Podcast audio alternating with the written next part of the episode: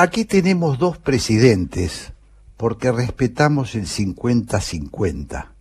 O sea, que tenemos una copresidencia con la compañera Rosario, proclamó el hombre, haciendo referencia al modelo de equidad de género en los cargos públicos. Leo la noticia varias veces y me cuesta salir del asombro. Quien esto declara es el ex comandante sandinista y actual dictador nicaragüense Daniel Ortega. Rosario, para aquellos que no, las, no lo saben, es su esposa, hoy vicepresidenta y postulante a la reelección en aquel paisito centroamericano.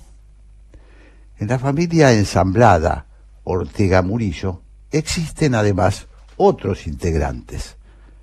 Está, por ejemplo, Soy la América Narváez Murillo, hijo de un primer matrimonio de Rosario, hoy exiliada en Costa Rica, tenaz opositora al régimen de su progenitora, quien acusa a su padrastro, sí, al mismísimo comandante que bajó de las sierras en 1979 para liberar al pueblo de la opresión somocista, de haberla abusado desde que era niña.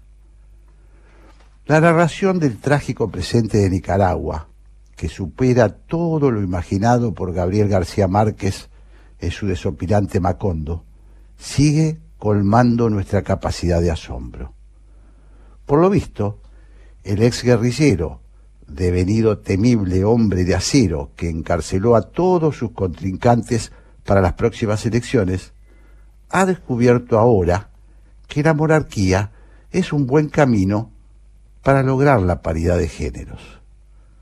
Haberlo sabido antes, quizás la pobre María Antonieta podría haber conservado su cabeza de los exaltados revolucionarios franceses que insistían con esa idea fija de todo el poder al pueblo. Si Ortega fuera Somoza, posiblemente nos ahorraríamos muchas explicaciones.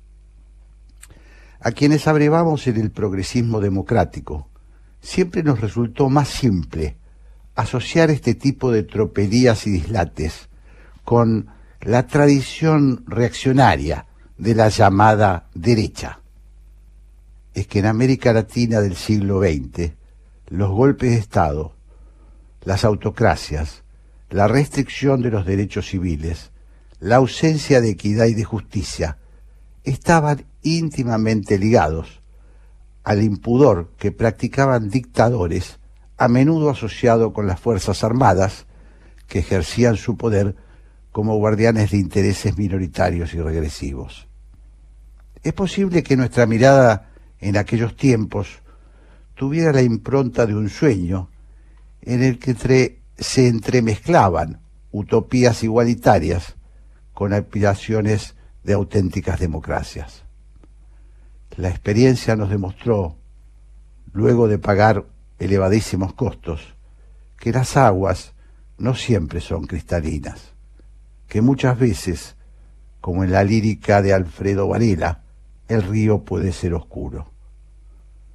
Pero lo que nunca hubiéramos imaginado, ni en la peor de nuestras pesadillas, era que esos mismos hombres y mujeres que nos acompañaban en aquellas ilusiones podrían convertirse con el correr de los tiempos en émulos de nuestros peores enemigos.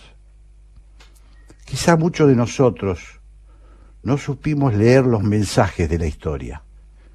En realidad, la masacre se estaba gestando en nuestro propio patio trasero. Había evidencias, como el stalinismo y el castrismo, que portaban el veneno en su sangre. La utopía libertaria era ya entonces una oda que escondía sus perversas raíces. Si volvemos una y otra vez a detenernos en este grotesco que protagonizan personajes como los Ortega Murillo o como Nicolás Maduro, es porque observamos que el espanto no siempre tamiza el aprendizaje, que la farsa y la tragedia se reciclan, y hay muchas personas honestas que prefieren sumirse en la melancolía a soportar el peso de enterrar definitivamente las malas ideas. Nuestra prédica no tiene como destinatarios a los cretinos desembosados ni a los sátrapas encubiertos. Con ellos las cuentas están claras, sino a quienes continúan apañando el crimen en nombre de una supuesta superioridad moral.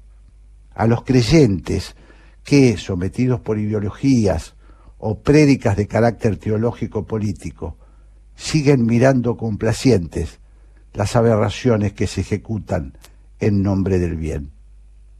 Batallamos incansablemente contra los mitos simplificadores y recordamos siempre, porque lo hemos pagado con mucha sangre y sufrimiento, que, como advierte Todorov, las grandes masacres siempre se han llevado a cabo en nombre de causas nobles.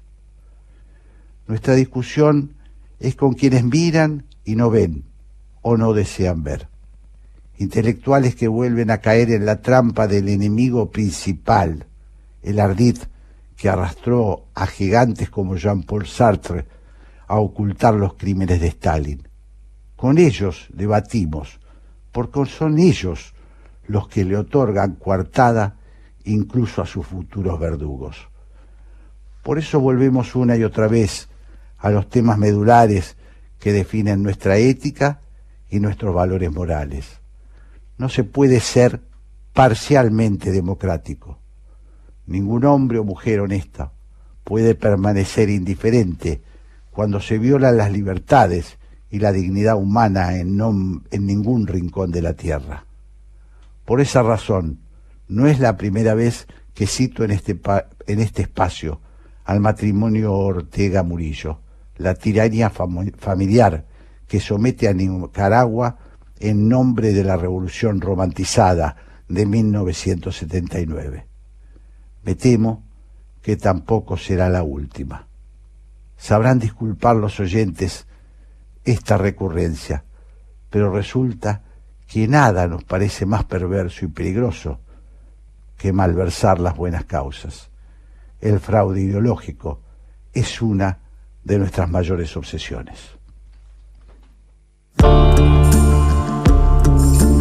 Hablar. Ceder la palabra. Escuchar. La 1110 presenta Haciendo Pie. Un programa que promueve el intercambio de ideas sin prejuicios. Haciendo Pie todos los domingos a las 12. Jorge Sigal, por la Radio Pública de Buenos Aires.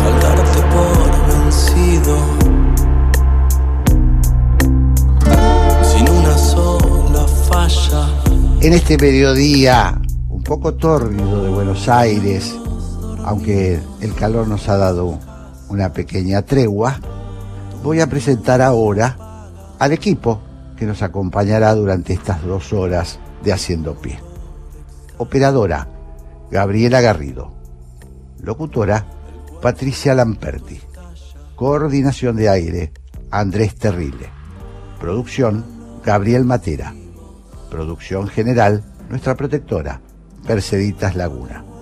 Coordinación artística, la españolísima, Raquel Aparicio. Y en este mediodía de domingo, le voy a dar la bienvenida a nuestra locutora, Patricia Lamperti. Hola Patricia, ¿cómo estás? Hola Jorge, buenos días. Muy bien, por suerte.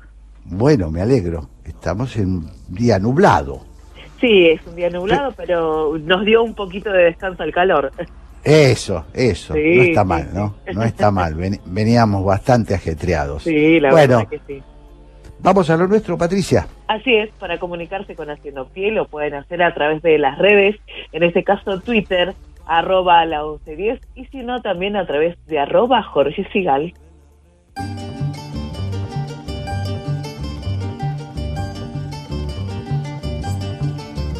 Mamá me perdonará lo que le voy a decir, que yo me acosté a dormir y desperté embarazada. Yo no sé de quién será, hombre, yo no he conocido esto a mí me ha sucedido. Sin tener ningún intento, creo que será un mal viento que al despertar he tenido. Creo que será un mal viento que al despertar he tenido.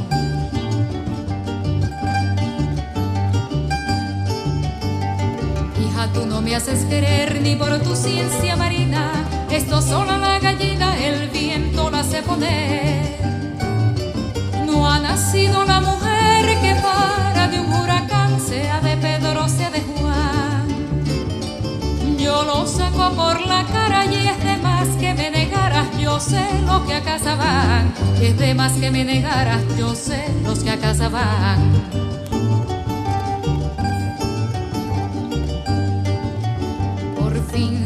Ese día de la hija dar a luz, se parecía a Jesús en la nariz de la cría. En el pescuezo a Isaías, en la boca Gripiniano, en los ojos a Luciano.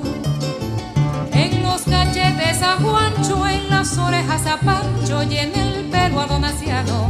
En las orejas a Pancho y en el pelo a Donaciano.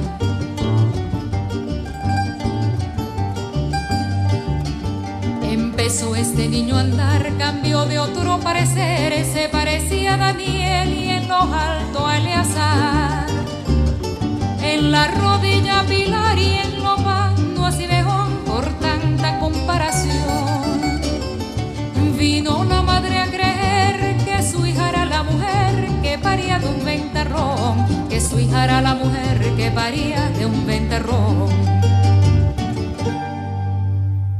En Haciendo Pie escuchábamos a Cecilia Todd cantando La embarazada del viento.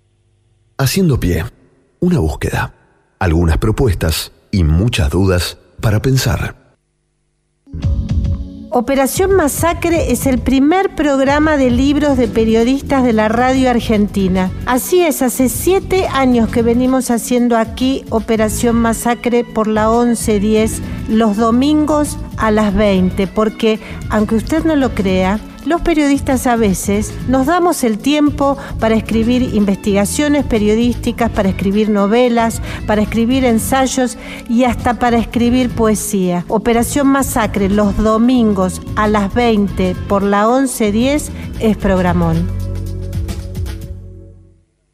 Espacio cedido por la Dirección Nacional Electoral. Movilizadas conquistamos la legalización del aborto. Ni un paso atrás frente al oscurantismo y el ajuste. Con la fuerza de la marea verde, vamos por todos nuestros reclamos. En Buenos Aires, Nicolás del Caño, Romina del Pla, Jordano y Bodar, diputados. Frente de Izquierda Unidad, lista 504. Conectate con la ciencia jugando y aprendiendo en familia. El Planetario tiene propuestas para todas las edades, que van desde actividades para armar y colorear hasta podcast de entrevistas y curiosidades astronómicas. Ingresa a las redes del Planetario en Instagram, Facebook, Twitter y Spotify o a www.planetario.buenosaires.gov.ar y descubrí el universo desde casa.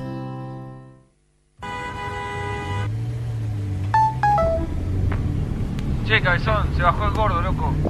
¿No sé la gamba mañana para el partido? Ok, dale. No nos vaya a colgar, loco. Esta vez no, porfa.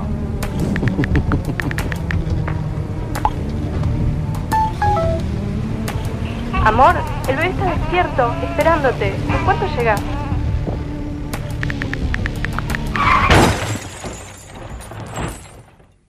¿Recibiste el mensaje? El celular al volante mata.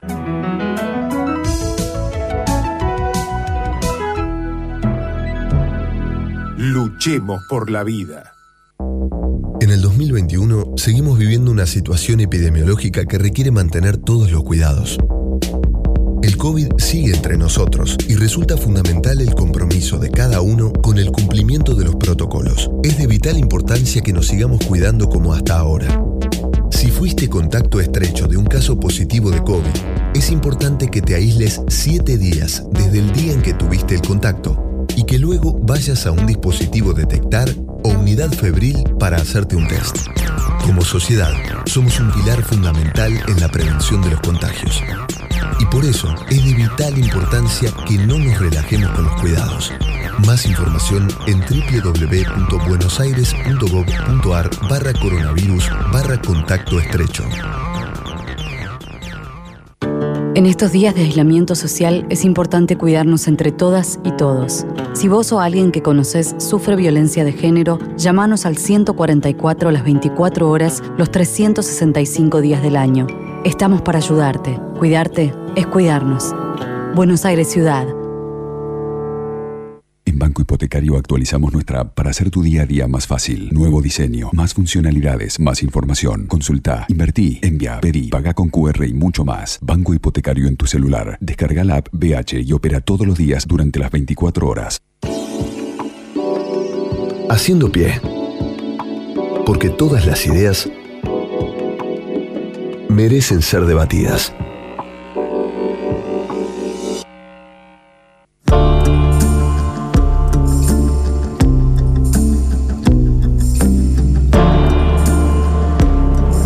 Ahora, en Haciendo Pie, me gustaría compartir eh, una lectura de una columna que escribió en el día de ayer en el diario La Nación uno de los últimos estadistas este, latinoamericanos que nos quedan, un hombre formado, un hombre que ha hecho de la política una parte más de su vida, pero es sobre todas las cosas un hombre culto, un pensador. Estamos hablando del expresidente uruguayo Julio María Sanguinetti. En esta nota de pensamiento, de reflexión, dice así, hace 2500 años, Sófocles escribió y representó con éxito Antígona, una de sus grandes tragedias. En ella, la protagonista es condenada por el tirano Creonte al haber desobedecido su dictado, enterrando a su hermano conforme a la tradición de sus dioses. Hemón, hijo de Creonte, increpa al tirano y se da uno de los diálogos mayores de nuestra civilización. Creonte, ¿acaso no la hemos sorprendido en crimen? Hemón, tus conciudadanos lo niegan como un solo hombre. Creonte, ¿y la polis va a dictarme cómo, te, cómo tengo que mandar? Hemón, ah, Mira quién habla ahora como un niño. Creonte. ¿Alguien que no sea yo puede dar órdenes en esta polis? Hemón. No sería una polis si acatara las órdenes de un solo hombre. Creonte. Por tradición, la polis es de quien la gobierna. Hemón. Solo un desierto podría gobernar perfectamente en solitario. Desde aquellos remotos tiempos nos llega esa dialéctica entre la opinión ciudadana y el personalismo del tirano, entre el Estado opresor y la libertad personal. Es un saludable ejercicio ubicarnos en esa perspectiva histórica para advertir cuánto hay de permanente en la naturaleza humana, pero también cuánto nos ha costado organizar un Estado en que la voluntad de la polis no sea usurpada por los personalismos. No hay que mirar muy lejos para entenderlo en los clamores, en los clamorosos ejemplos que nos desafían, como el de Trump, felizmente conjurado por la ley, o el de Ortega, encerrado con su mujer en el palacio, dictando destierros y prisiones para tergiversar la voluntad ciudadana en una elección digitada. Cuesta creer que aún hayamos de luchar por el mero imperio de la ley frente a los desbordes personales de los ocupantes del poder. ¿De qué manera una civilización occidental, y latinoamericana en particular, que parecería coincidir en los valores de la filosofía de la Ilustración, lucha todavía en todos los frentes contra fundamentalismos y fanatismos de varios orígenes. Esos personalismos normalmente pretenden sustentarse en un fundamentalismo democrático que ampara en una elección circunstancial, amparada en una elección circunstancial, asume una omnipotencia sin barreras. Es el fenómeno populista del que tanto hemos hablado y sufrido. Sin embargo, no se detienen allí los enemigos de la razón ilustrada. Hay nobles causas transformadas en expresiones de fanatismo que cancelan el debate. Son los monopolistas de la indignación pública que, convocados por el nexo de las redes, se autoerigen en monopolistas de la moral pública y en nombre de nobles causas ecologistas o humanistas, la deforman en despotismo de un juicio sin apelación y una condena eterna se hace difícil razonar así. Ocurre, por ejemplo, con los llamados pueblos originarios, en nombre de los cuales se ha desatado una reacción antihistórica contra una civilización, la nuestra, que como todos, como todas las de todos los tiempos, se ha ido haciendo a fuerza de contradicción y consensos, marchas y contramarchas. Latinoamericanos de habla castellana le reclaman a España de hoy que pida perdón por el descubrimiento y la conquista, cuando si hubiera cuentas personales con el pasado, los demandantes debieran de arreglarlas con sus ancestros que vinieron a América y no con los descendientes de los que se quedaron allá. Hipócritas perdones políticamente correctos intentan, simplemente adormecer reclamos que debieran ser, por el contrario, analizados con rigor, mirando hechos y contextos, sin el dedo acusador de una justicia anacrónica que habla en nombre de las miradas de nuestro tiempo. Estamos lejos de los tiempos del franquismo, del día de la raza y de don Cristóbal, genio de los genios de bondadosos curas adoctrinando en paz a ingenios indígenas o heroicos cruzados, llevando la civilización con la espada en una mano y el, el crucifijo en la otra. La evolución de las ideas ha superado hace tiempo, con el examen histórico, esas versiones, pero la misma razón impone detener esa locura avasallante que termina negándonos a nosotros mismos y pidiendo perdón por lo que somos, por la cultura misma a la que pertenecemos. Que nuestras naciones, poblaciones, que nuestras naciones, poblaciones indígenas o de origen africano acusen rezagos es otra historia. Y ahí sí que el compromiso es nuestro y actual para que asumamos nuestra responsabilidad con el presente. Otros dogmáticos se enfrentan en nuevas visiones del eclipse de la razón, desde el ángulo académico económico, y en ocasiones, desde voces empresariales, se asume que las decisiones políticas pueden y deben ser absolutamente objetivas. Es una versión moderna del utópico pensamiento de Saint-Simon, que suponía que el nuevo orden político las decisiones deben ser el resultado de demostraciones científicas totalmente independientes de la voluntad humana, que harían desaparecer la arbitrariedad, la incapacidad y las intrigas. Este sueño termina en la descalificación de la política, con todas sus consecuencias, en no entender que la economía y la sociedad transcurren en medios humanos y espacios geopolíticos donde hay creencias, emociones, pasiones, intereses e ideas inspiradoras que marcarán preferencias en función de sus valores permanentes y sus circunstancias históricas.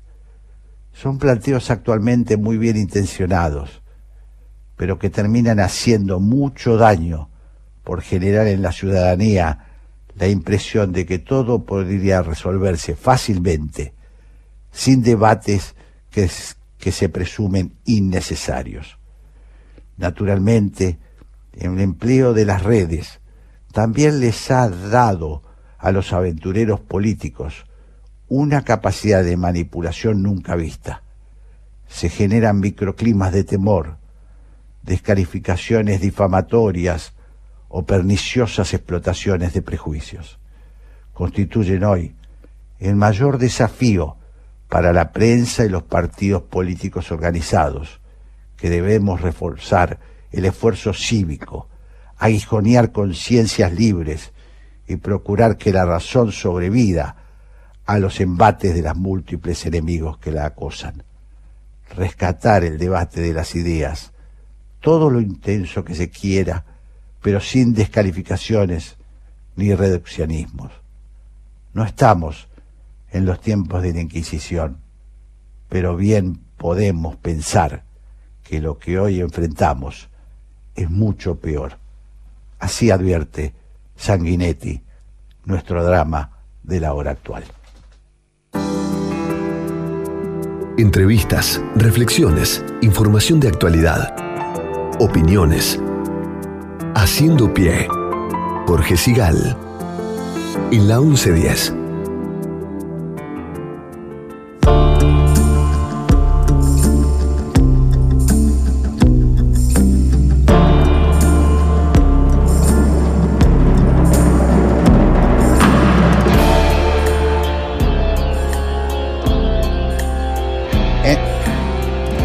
En este mediodía de domingo invitamos, para que nos ayude a pensar, a un dirigente político, pero a la vez a quien yo considero un gran peronólogo, si se puede, si se me permite el neologismo. Se trata de Joaquín de la Torre. Él es abogado, político y dirigente peronista. Fue intendente de San Miguel, perteneció al Frente para la Victoria hasta el 2013. En 2016 asumió como ministro del gobierno de María Eugenia Vidal de la provincia de Buenos Aires. Ahora es candidato a senador provincial por Juntos en la provincia de Buenos Aires y acompañó en la interna a Facundo Manes. En Twitter es arroba de la Torre J. Buenos días, eh, de la Torre, ¿cómo le va? Muy buenos días. Bueno, muchas gracias por atendernos, ¿eh? Bárbaro. Me gustaría empezar por preguntarle algo que a mí personalmente me inquieta y que está abollando en la, en la Argentina luego de las PASO. ¿Estamos realmente a- frente a una etapa de finalización de un ciclo político? Me refiero al liderazgo de Cristina Fernández de Kirchner y posiblemente un cambio de piel en el propio peronismo. Bueno, hay quienes piensan eso. Yo creo que para que eso suceda tienen que encontrarse los sustitutos y eso todavía, todavía no veo el carácter en, en los posibles dirigentes como para para hacer ese ese traslado de, de liderazgo. La verdad, eh, soy crítico en eso. Lo que sí. está claro es que el CAR 15, si el resultado de las pasos se, se confirma, vamos a estar en una situación eh, que tiene una gran complejidad y que de alguna manera no la hemos vivido en tiempos anteriores. Me parece que esta va, sí- sí va a ser eh, una situación distinta, donde la situación social está eh, con, con un gran deterioro, las las eh, las grandes líneas de la economía están totalmente desbordadas y la derrota puede hacer que, el frente que tiene una triple coalición eh, tenga algunas eh, cuestiones políticas internas que pongan, digamos, el tercer escalón eh, eh, en, un, en un lugar de mucha complejidad y con eso arrastre a los otros dos que están al límite, ¿no? A lo social y a lo económico. Entonces me parece que y esta sería la primera vez que una cosa por el estilo sucede con, con, el, con el peronismo o con el kirchnerismo en el gobierno, digamos. Porque derrotas electorales ha habido, pero no en situaciones eh, tan alarmantes sociales y económicas, digamos. Eh, si le Y entiendo además, bien. sí, además perdón. también en, en los casos anteriores había una clara conducción eh, y en estos casos hay una triple alianza donde hay intereses eh, distintos y, que empiezan a por lo menos a mirar eh, las cuestiones con, con salidas distintas. Si le entiendo bien y suponiendo que los resultados de las elecciones del 14 de noviembre repitieran más o menos lo que sucedió en las pasos, usted me está diciendo que estamos frente a riesgos concretos de gobernabilidad o le entiendo mal. No, no sé si de gobernabilidad, sino de, eh, de encontrar caminos distintos a los actuales. Me parece que lo que está claro es que va a haber que el gobierno después del 14 va a tener que tomar medidas antipáticas eh, y soluciones eh, complejas si eh, tiene como voluntad el acuerdo con el fondo, si tiene como voluntad tener créditos, si tiene como voluntad conseguir más inversiones, si tiene como, como voluntad generar trabajo. Y todo eso es parte de, de, de la voluntad del gobierno, por lo menos de un sector de gobierno. Claramente va a haber fricciones y esas fricciones eh, nos van a llevar a un lugar complejo, porque, digamos, uno puede tener diferencias, o eh, dentro de los gobiernos puede haber diferencias. Lo que no puede haber es diferencias del- de tal tamaño en condiciones o en circunstancias como las que vamos a vivir, como la que estamos viviendo, con la economía, con todas sus variables eh, estalladas y con eh, la- lo, lo social ah, ah, desbordado, digamos, porque más allá que los programas sociales ayudan a contener eh, eh, la gente eh, para que no caiga en la miseria plena, sin duda la gente ya está reclamando trabajo y, y- cuestiones eh, distintas a las que el Estado le está dando, ¿no? Mm. Eh, de, la, de la Torre usted fue, usted es un conocedor, un caminador, voy a decir, del conurbano bonaerense, conoce muy bien la provincia de Buenos Aires. ¿Hay un cambio de expectativas en el votante, eh, como se ha dicho, como algunos estudios lo indican? Me refiero, hay nuevas prioridades. El tema del trabajo se ha puesto en un lugar que hace, hace un tiempo no estaba. Eh, ¿qué, qué percibe usted en ese No, yo lo- votante? Lo, que percibo claramente Sí. es que la gente más sencilla que vivía de un programa social había aceptado mansamente eh, vivir en, en- en esas condiciones, eh, ser sometido de esa manera, lo había aceptado. Lo que, lo que generó la revolución o la rebelión en esta elección tiene que ver con el futuro. Ajá. O sea, esa gente acepta eh, o aceptó durante muchos años vivir eh, miserablemente, o sea, o vivir dependiendo de un programa social. Lo que no aceptó esa gente fue que al sacar la escuela condenaran a sus hijos a vivir de la misma manera que ellos estaban Claro. viviendo. Porque todos nosotros tenemos un sueño y una proyección en nuestros hijos. Todos, no importa lo que vivamos, todos queremos que a nuestros hijos les vaya mejor que a nosotros. Todos. Ahora, cuando le sacaron durante dos años la escuela, claramente le dijeron, vos no me importás. Eso ya se lo habían dicho hace mucho tiempo, pero por ahí no lo habían percibido. Ahora, lo que le dijeron ahora es, vos no me importás y tus hijos tampoco. Claro.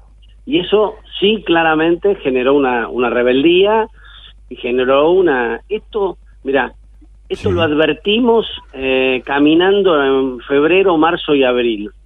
Madres en los barrios, con urbano, por supuesto, madres en los barrios, en los distintos lugares, la gente no hablaba más de la enfermedad. Hablaba de la no escuela y las complicaciones que les había traído la no escuela. No solamente que sus hijos no aprendían, sino que además claramente su vida personal había, se había modificado.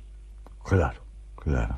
Es Y impresionante, sí, ¿no? Porque parecería sí. ser una nueva, una nueva noción, digamos, salir de pasa- del, del presente continuo y pensar en el futuro. Para mí al menos esto es novedoso, por lo menos por los prejuicios que siempre se tuvieron con la gente, lo que se llamó planeros despectivamente, ¿no? Como que- que había alguna cosa... Sí, Eh, El plan social no es una inmoralidad para el que lo cobra, es una inmoralidad para el que lo da. Claro. Para el que lo da y se va a dormir tranquilo pensando que le ha cambiado la vida a esa persona. Esa es la inmoralidad. La inmoralidad es el político que cree que dando un plan cumple con su tarea respecto de cada una de esas personas que lo recibe. Esa es la inmoralidad. La inmoralidad no es que esa persona acepte esa indignidad. La, la, la, la inmoralidad es que el político que lo entrega crea que le está dando dignidad. Y esto es lo que no hemos visto y que claramente después de 20 años, donde lo único que ha pasado en la Argentina es que han crecido eh, tres cosas, ¿no?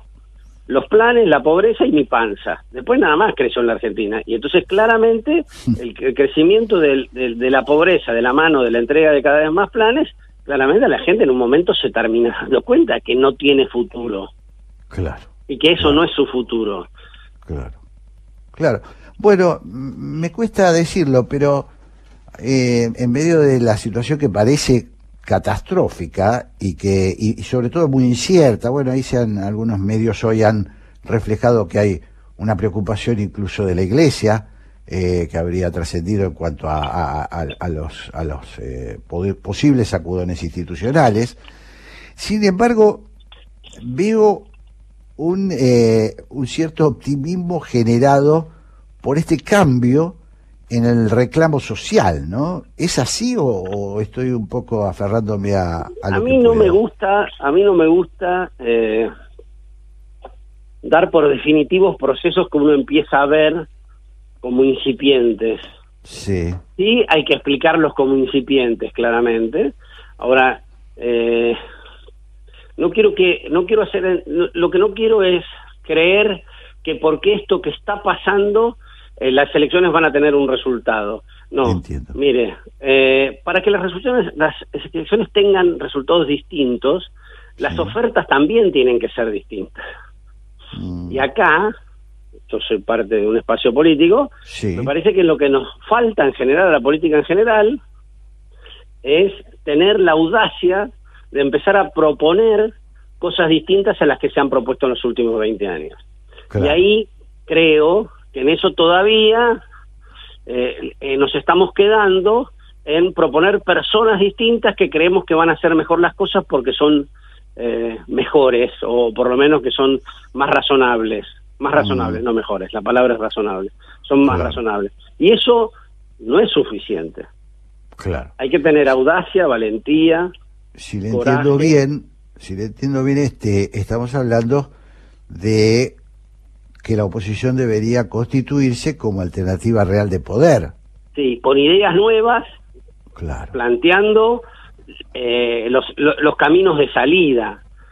No digo que tienen que ser parte de una propuesta electoral, porque en la, en, la elección el tiempo es corto y las explicaciones serias hay veces que, que le falta tiempo, digamos, ¿no? O sea, las, las, pero sí claramente uno, porque estoy, soy parte, tampoco es que estoy, eh, todavía nos falta eh, claramente eh, empezar a escribir las, las, las letras chicas de, de los de, de, la profundidad del cambio que hay que hacer. La Argentina no puede seguir una parte importante de su población, ya casi el 50 o el 40, no puede seguir viviendo en las condiciones que está viviendo y eso sí, claramente eso clama al cielo, claramente eso habla de la poca sensibilidad que hemos tenido y de la avaricia con la que hemos distribuido los, eh, los fondos públicos, digamos.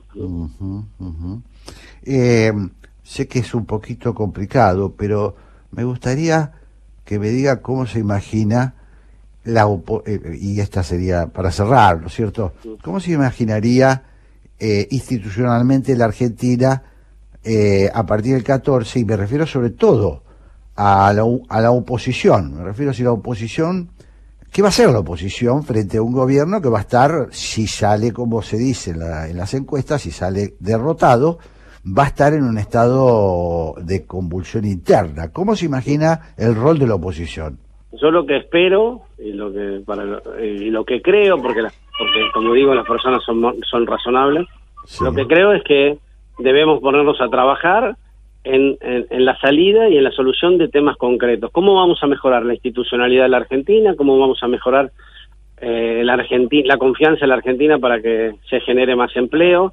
Así que estos son los trabajos puntuales sobre los que hay que trabajar para ser un país distinto.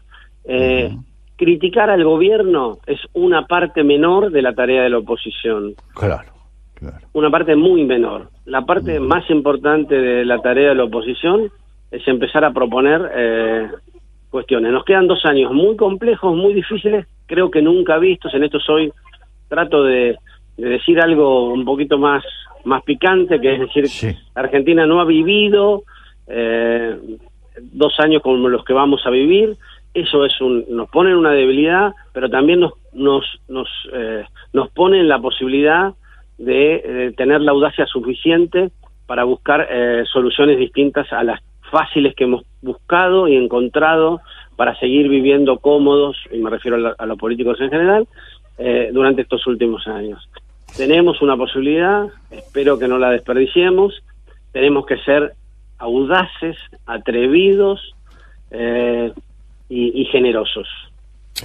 Eh, doctor Joaquín de la Torre, candidato a senador por la provincia de Buenos Aires por Juntos, conocedor del peronismo en profundidad. Le agradezco muchísimo, para mí ha sido muy útil escucharlo. Le mando un gran abrazo. por el llamado y un abrazo grande. Haciendo pie, porque no hace falta hundirse para llegar al fondo de la información. Hola, soy Graciela Fernández Meijide y el programa que yo conduzco se llama ¿Por qué? Y el por qué es esa pregunta que desde muy chiquito hacemos para indagar y en este caso es sobre la actualidad nacional generalmente, aunque a veces las fronteras no nos detienen y nos vamos un poco más allá. Repito, este programa va los domingos a las 14 horas. Los espero. Existe más de una manera de dar vida. 6.000 argentinos esperan. 40 millones. Podemos ayudarles. Todos podemos dar vida. Comunicate al 0800-555-4628 www.incucay.gov.ar. Es un mensaje del Ministerio de Salud, Presidencia de la Nación. En el 2021 seguimos viviendo una situación epidemiológica que requiere mantener todos los cuidados. El COVID sigue entre nosotros y resulta fundamental el compromiso de cada uno con el cumplimiento de los protocolos. Es de vital importancia que nos sigamos cuidando como hasta ahora. Si fuiste contacto estrecho de un caso positivo de COVID, es importante que te aísles 7 días desde el día en que tuviste el contacto y que luego vayas a un dispositivo detectar o unidad febril para hacerte un test. Como sociedad, somos un pilar fundamental en la prevención de los contagios. Y por eso es de vital importancia que no nos relajemos con los cuidados. Más información en www.buenosaires.gov.ar barra coronavirus barra contacto estrecho.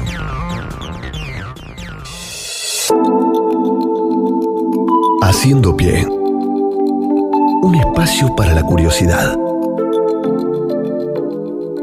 que el periodismo se ha convertido en algo mucho más difícil de lo que era, mucho más necesario y mucho más difícil, porque no basta con contar la verdad. Además hay que desmontar las mentiras. Y desmontar las mentiras no es fácil, requiere tiempo, esfuerzo, inteligencia. Por eso el periodismo, llámale no ficción, llámale como quieras, hoy es más importante que nunca. La voz que escuchamos es del escritor y periodista español Javier Cercas, autor, entre otros libros de soldados de Salamina, El impostor y Anatomía de un instante. Y como siempre hacemos, es un puente que tendemos para conversar con alguien que también nos va a ayudar a, a pensar. En este caso, él se presenta como alguien que le gusta contar historias y estar en el lugar de los hechos. Quiero decir que así escribe. La avenida Mariano Otero solo se ilumina cuando pasan los autos. Son pasadas las 3 de la madrugada en Guadalajara y la temperatura es agradable. Los dos tenemos la ropa puesta. Yo, apoyado contra un pequeño muro que nos sostiene, ella, apoyada sobre mí, su cintura sobre mi jean abultado. Este párrafo pertenece al libro eh, Sexo en la calle en Guadalajara, perdón, la nota, Sexo en la calle en Guadalajara es legal y lo comprobé. Estoy conectado con el periodista eh, Joaquín, otro Joaquín, Sánchez Mariño. Hola Joaquín, ¿cómo estás? ¿Cómo estás, Jorge? Un gusto saludarte.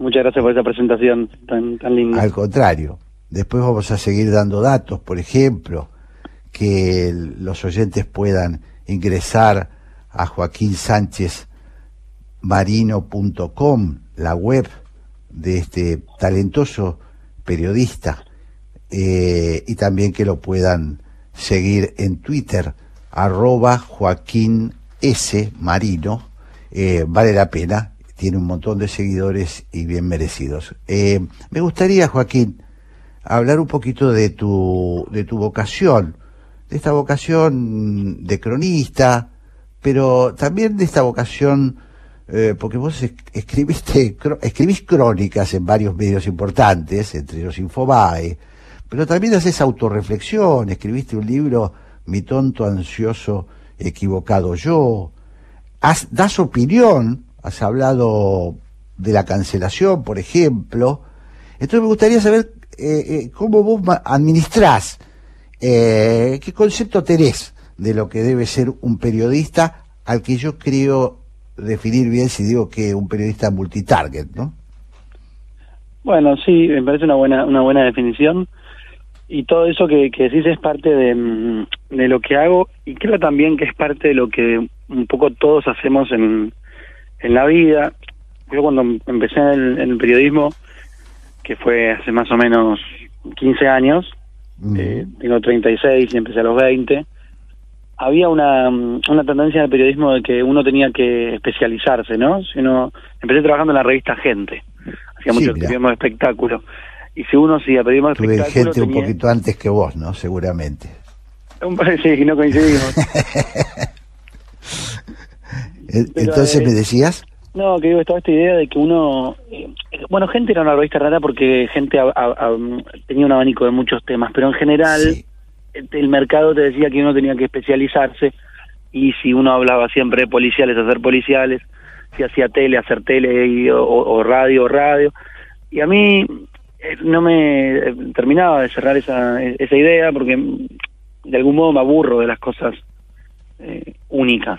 En un tiempo hice periodismo cultural, dos años, dije, bueno, porque, porque amo los libros, pero dije, no me divierte tanto hacer periodismo cultural, entonces empecé a hacer periodismo de conflicto y empecé a viajar a lugares eh, entonces me gusta, como vos decís, por otra que tanto es una nota de opinión, una, una historia, una novela. Eh, sí. Eh, Además haces este videos, no, no digamos, no es solo la narración escrita tu, tu métier, sino que has hecho charlas TED, a esto me refería, ¿no? Sí, eso fue todo también una aceptación de que había cambiado el, el periodismo, porque en el 2018 empecé a trabajar con un, con un chico que se acababa de recibir de periodista de la UCA. Yo tenía 34, él tenía 24 o 23. Y él me decía, esta nota me parece que no tiene que ser un texto, tiene que ser un video cortito. Y yo le decía, no, ¿cómo no va a ser un texto? tiene que ser, si no hay texto, no hay nota. Él me decía, no, no siempre tiene que, tiene que haber texto. Él venía con la edad de, la juventud total. Y a mí me llevó un año o dos a hacer esa transición y entender que el texto no, no tenía que ser siempre la única forma posible. Eh, a veces podía ser un hilo de Twitter, a veces podía ser un video, stories de Instagram. Eh, y bueno, hoy adopto esa forma, ¿no? Claro. Eh, estoy hablando con el periodista, escritor Joaquín Sánchez Marillo. Joaquín, también he visto que mm, tu vida personal, como suele suceder, eh, ha influido mucho en tu, en tu vocación o en tu carrera y también te has dedicado a volcarlo de alguna manera en, en notas y en libros. Eh, me refiero a esto que yo llamaba autorreflexión, ¿no? Sí, bueno, eso es la, sobre todo tuvo mucho que ver en mi, en mi oficio y en lo que me gusta, la historia de mi padre, que es excombatiente de Malvinas, eh, y un, un tipo muy, además es doctorado en ciencias políticas, es un tipo muy formado, muy eh, estudiado, digamos, pero además lleva con él el trauma de la guerra, de hecho su doctorado, su tesis doctoral fue sobre la guerra. Entonces a mí la- de, de algún modo me, heredó, somos muchos los hijos de, de- de excombatientes de distintas batallas del mundo que heredamos. Hay un libro hecho que habla del, del trauma de la guerra sí. heredado, digamos, de los hijos. Y a mí eso me, me marcó porque siempre quise ser corresponsal de guerra, ir a tratar de, ente- de entender, ¿viste? La de, de reconstruir algo de la educación sentimental de mi padre, que solo se logra a través de estar en una guerra, desgraciadamente. Sí. Entonces eh, me he dedicado mucho a, a reconstruir esa, esa historia, la historia de mi familia, eh, que bueno, el origen, ¿no? ¿Y has sentido el peso del prejuicio antimilitar? Eh, sí, bastante. He sentido, cuando era mm, más chico, lo vivía como algo, como que venía dado y no me molestaba, digamos. Era como, mi, mi, mi viejo es una persona muy muy lejos del estereotipo militar, como te decía, mu- ama la poesía, escribe li- literatura. Sus amigos, todos sus, su, su, su camada, eran siempre fueron tipos muy cariñosos conmigo. Yo me formé yendo al o sea, al, al campo de mayo, porque mi viejo no tenía un mango y el- los fines de semana era campo de mayo al club. Hablo de los 90, mi viejo es como más moderno que, que la generación de la dictadura. Y siempre, o sea, hacia adentro yo encontraba tipos muy, muy cariñosos, pero muy eh, golpeados, obviamente, por la sociedad. No me daba cuenta en esa época, en esa juventud, que había, que, hacía, que sentían un, un- un dolor y un rencor. Y hoy, ya más de grande, eh, noto que ese prejuicio es como se instaló de un modo que no está bueno, que es que ha- hacia adentro también le genera un enojo y se retroalimenta, ¿no? Esa especie de, de especie de guerra que creen que están todavía eh, ideológica y eso es medio pesado, me parece que es algo que tenemos que dejar atrás. Sí. Es eh, una cosa establecida eh, y de la generación anterior o, o- o del anterior del anterior que ha, ha- ha digamos ha hecho un paquete con, con el militar y lo ha transformado en una especie de, de monstruo eh, eh, un comodín, ¿no? Sí, no, como la del chivo expiatorio de todos los de todos los, todos los males. También pasa un poco a veces con, con la policía, ¿no? Cuando hablamos de la inseguridad, siempre la policía es señalada como no como un agente de, de defensa, sino entiendo que tenemos muchos eh, temas por resolver en nuestras fuerzas, pero bueno, si pensamos que la policía siempre es parte del, del delito, aunque lo sea, es complicado. Estoy hablando con Joaquín Sánchez Mariño y mm, para ir cerrando eh, entre las opiniones que vos, insisto, eh, llevás, eh, tenés ahí un, eh, ah, ya que estamos en el lenguaje castrense, tenés ahí un, una trinchera en Twitter con 27 mil y pico de seguidores y mm, también te has dedicado, por ejemplo, a, criticar, bueno, a desmenuzar el tema de la cancelación. Eh, casi lo que estábamos hablando tiene que ver un poquito con la cancelación, ¿no?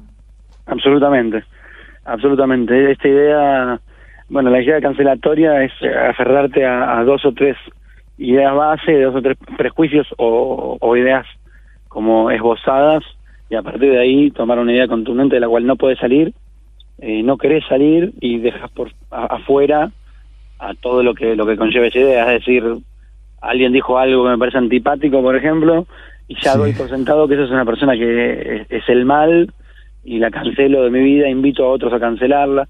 Es como un mal de época, algo que estoy viendo mucho hoy a, a causa de las redes sociales. Y a mí me interesa que eh, combatirlo, digamos, soy, soy un fiel enemigo de la, soy un cancelador de la cancelación. Claro. He leído, me parece que lo podemos sintetizar en una definición tuya, ¿no? Eh, hablando de la cancelación. Es una suerte de justicia por mano propia que en la búsqueda de reparar algunas cosas termina dañando otras. ¿Está bien? Estoy bien, sí, estoy, estoy de acuerdo, estoy de acuerdo conmigo. Estoy de acuerdo conmigo. todavía, todavía. Está muy bien. Se puede no estar de acuerdo con uno este, en el curso de los tiempos, ¿no? Y es bueno a veces cambiar de opinión. Totalmente. Eh, la verdad que es un placer y seguiría hablando, Joaquín, con vos. Lo vamos a hacer en alguna oportunidad porque me gusta mucho lo que haces, porque creo que le hace muy bien a, la Argentina tener periodistas jóvenes que sepan eh, usar la cabeza y la pluma y también la expresión eh, audiovisual. Me parece, me parece un modelo que está ya este, instalado y que vos lo haces con, con mucha destreza. Así que te agradezco muchísimo y ojalá nos juntemos pronto, Joaquín. Muchas gracias a vos, Jorge, fue un placer y buen domingo para todos y realmente muchas gracias por la charla. Te mando un gran abrazo.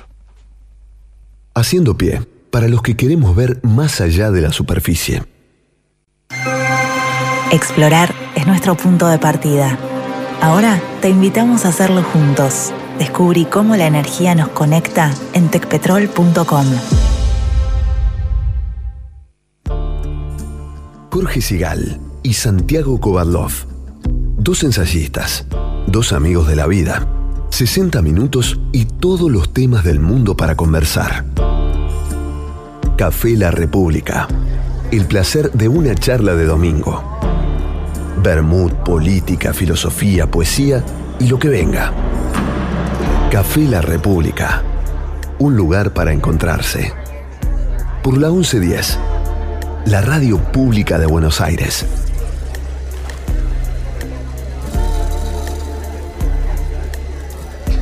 Bueno, y a quien voy a saludar ahora, no se trata de un multitarget, como en el caso del joven Joaquín Sánchez Mariño, pero se trata de una persona múltiple, eso seguro. El filósofo, ensayista, eh, escritor y sobre todo gran amigo Santiago Covadló. ¿Cómo estás, Santiago? Hola, bueno, este, puedo, puedo eh, agradecerte esa hermosa bienvenida. Todos nosotros te agradecemos. Pero no, no te equivocas, este, al, creo Bueno, yo, vos al sos- retratar ese desvelo pluralista. Un personaje de Pessoa, ¿no? Sí, en algún punto es así y creo yo que en realidad son distintos instrumentos a los que uno recurre para dar expresión a, a un mismo desvelo, a un mismo interés, a una misma pasión, la poesía, la música, eh, la filosofía, la política, todas tentativas de buscar tal vez una expresión cercana al diálogo y, y orientada hacia el diálogo. Y aprovechemos para charlar un- uno- unos minutos de tu nueva, tu nueva aventura, una aventura que se va a desarrollar en un contexto además, bueno, este lo vas a contar vos, ¿no? Pero Bueno, encantado. eh, estamos hablando del estreno próximo o reestreno de la travesía eh, los días 5, 6, en principio a las 18 horas. ¿Dónde, querido Santiago, y qué, en qué consiste? Bueno, con gusto vamos a contarles a nuestros oyentes esto. La Travesía es una obra que conjuga la música clásica y la poesía eh, y que va a ser presentada en el Salón Dorado del Teatro Colón a las 18 horas del viernes 5 y del sábado 6, así como también a las 18 horas del viernes 12 y del sábado 13 de este próximo mes de noviembre.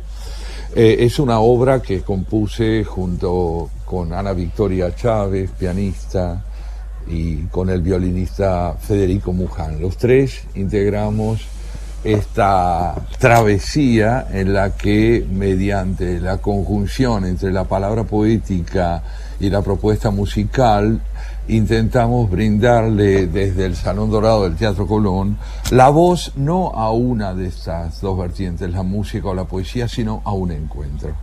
Esta es la intención, las obras que la integran desde el punto de vista musical han sido todas propuestas, llevadas adelante principalmente por Ana Victoria Chávez, la pianista, y con la colaboración sin duda en tres o cuatro piezas fundamentales de Federico Muján, el violinista, y yo aporté los poemas, los textos que eh, no vamos a presentar necesariamente en forma alternada con la música, sino conjugada. Digamos que no pudiendo cantar, leo con ellos al mismo tiempo. Eh, quiero, quiero decirle a, a nuestros oyentes, Santiago, que, mm, eh, bueno, primero vuelvo a decir, este, Santiago lo dice con, con cierta humildad, estamos hablando del Salón Dorado del Teatro Mayor de Buenos Aires, un lugar impresionante, un orgullo de la República Argentina y de la ciudad de Buenos Aires en particular. Y aquellos que estén interesados en, en en ir a la travesía, en, en concurrir a este espectáculo maravilloso, tienen que entrar a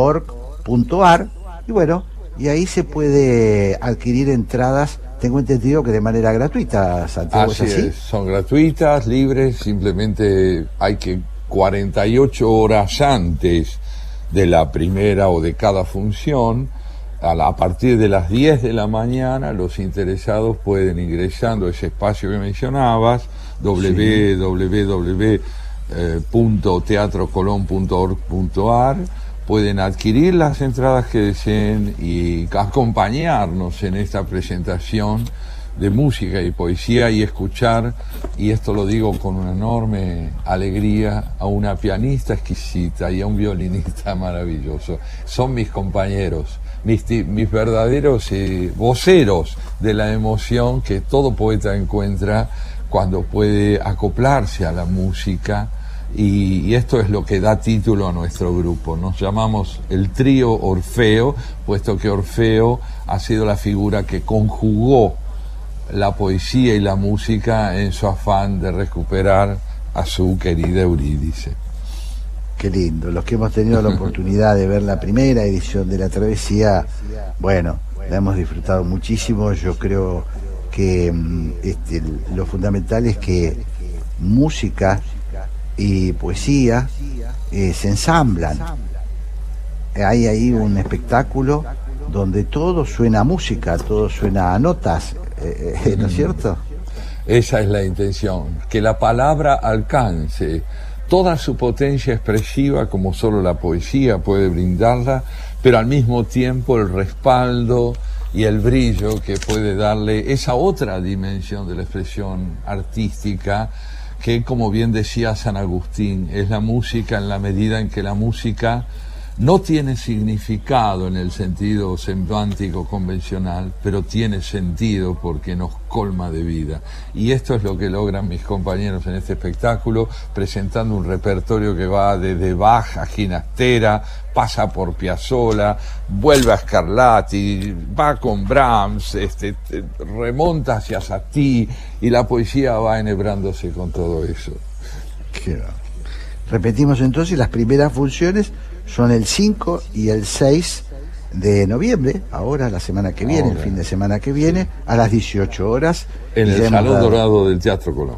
En el Salón Dorado. Entren a Teatro Colón, reservan la entrada y mientras, este, digamos, haya localidades van a poder participar gratuitamente de este maravilloso espectáculo eh, La Travesía. Muchas Bueno, ¿y cómo gracias. estás? eh, Sí, perdón. Bueno, estoy muy bien, además muy feliz de verte tan entusiasmado con lo que hacemos, como yo lo estoy, voy a decirte, con este programa de hoy, donde hemos escuchado tres pronunciamientos eh, de esa otra música maravillosa que es el pensamiento y la reflexión.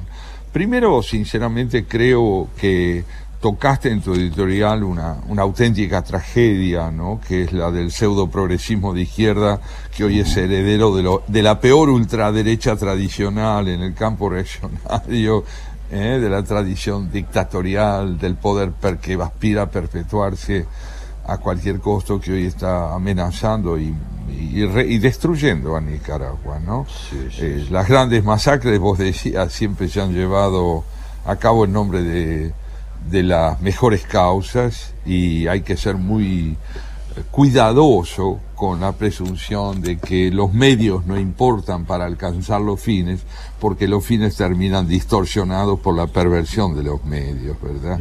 Y esto creo que lo subrayaba también Sanguinetti muy bien en ese artículo que supiste leer y donde él una y otra vez subraya la actualidad de las enseñanzas del pasado, recordar Antígona de Sófocles, y la vejez que a veces tiene el presente creyendo ser innovador cuando en realidad está repitiendo errores del pasado. ¿no? Eh, esto me pareció muy importante para llevarnos a nosotros a otro terreno, ¿no? que vos lo subrayabas, lo subrayaba, lo subrayaba Joaquín y, de un modo muy encantador Sánchez Mariño también, ¿no? que es la relación entre ética, moral y política. No sé, yo quiero, quiero explicitar un poco más todo esto escuchándote a propósito. ¿Cómo concebir la ética? ¿Cómo concebir la moral y su vínculo con lo político? Bueno, me parece que ese, mm, por lo menos en la, forma en que yo lo veo, eh, nosotros muchas veces hemos desprendido la ética de, eh, de, la política, hemos aceptado, creo yo, hemos concedido eh, a la política cierta, cierto pragmatismo reñido con la ética, a veces con, con consenso social, y por lo tanto instalado como moral de época. Eh, quiero decir, no se puede acusar a la política de algo que por momentos tiene que ver con los conceptos sociales. Eh, no hace esto responsables a todos, no nos hace culpables a todos, pero de alguna manera todos tenemos eh, algo que ver con eso que, que hemos generado ya sea como política y en su momento, para, no, para, para, meter, me meto en un terreno complicado, incluso frente a dictadores, ¿no? que también hemos sabido, este, o no hemos sabido este, combatir, o hemos de alguna manera ayudado a, a, hacerse cargo del poder. ¿no? Parece que es un tema hoy nodal de la política. Yo no concibo, Santiago, la política, sino este, desde el punto de vista de la ética, como servicio.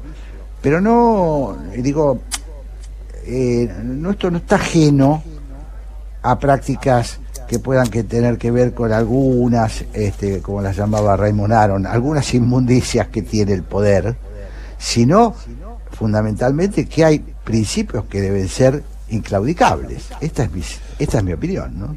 Bueno, ahí estás tocando una cuestión eh, constante, viva, indeclinable en el campo de la política, que es eh, la relación entre la ley y el poder. La ley y el poder. El fragmento de Antígona que nos proponía en su texto Julio María Sanguinetti y que vos leíste hoy, pone de manifiesto hasta qué punto cuando la ley como expresión de una ética colectiva consensuada en términos de cómo se puede favorecer una convivencia eh, más rica, eh, orientada hacia una equidad creciente y constante. En el momento en que la ley pasa a estar sujeta a los intereses del poder, como ocurre cuando Creonte hablando con su hijo le dice, pero yo soy el poder y por lo tanto la polis me pertenece.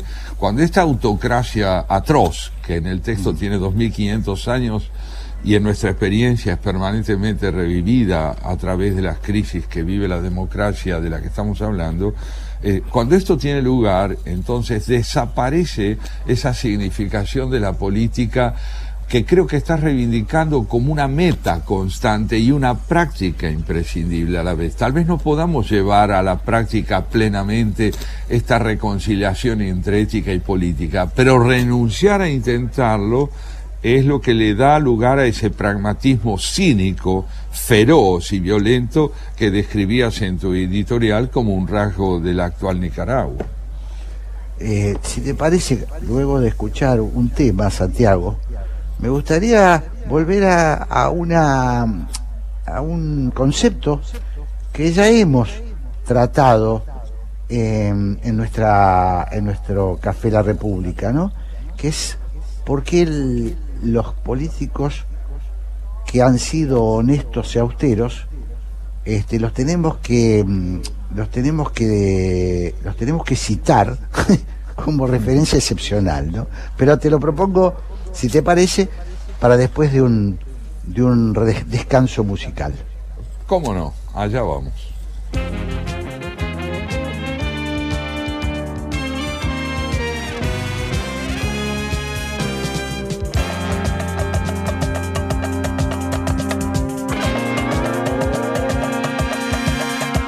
Brasil, meu Brasil brasileiro. Meu mulato insoneiro, vou cantar-te nos meus versos. O Brasil samba que dá bamboleio, que faz gingar. O Brasil do meu amor, terra de nosso Senhor. Brasil, pra mim, pra mim, pra mim.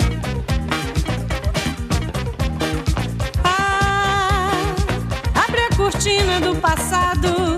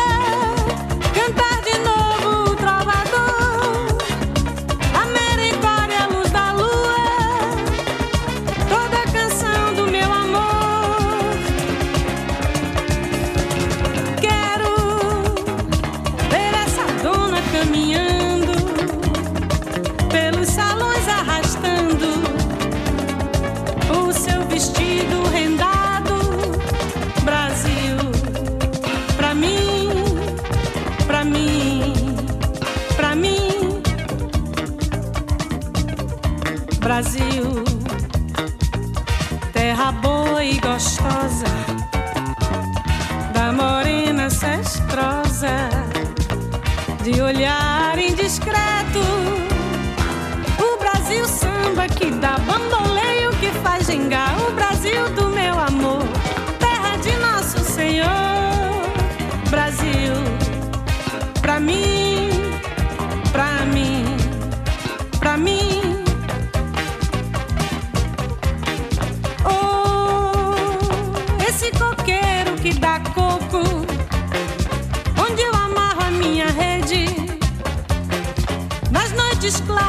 de luar,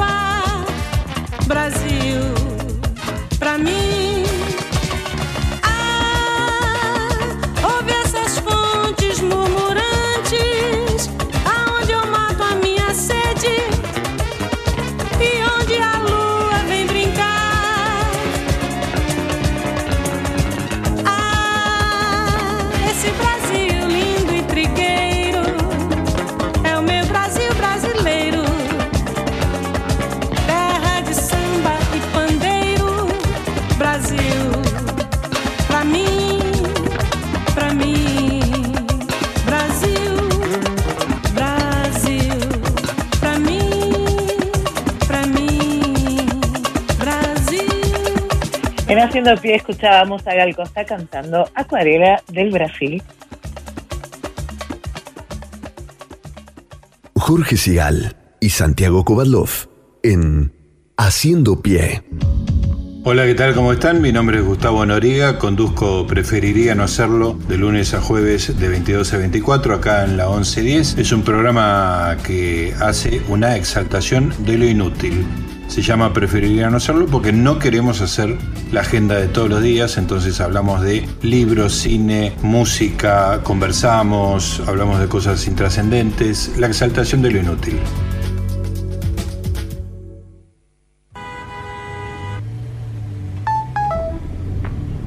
Che, cabezón, se bajó el gordo, loco. ¿No hace la gamba mañana para el partido? Ok, dale. No nos vaya a colgar, loco. Esta vez no, porfa.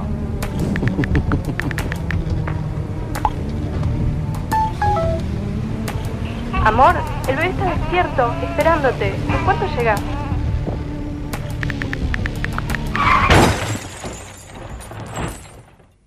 ¿Recibiste el mensaje?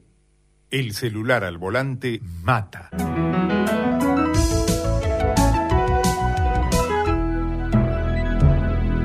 Luchemos por la vida.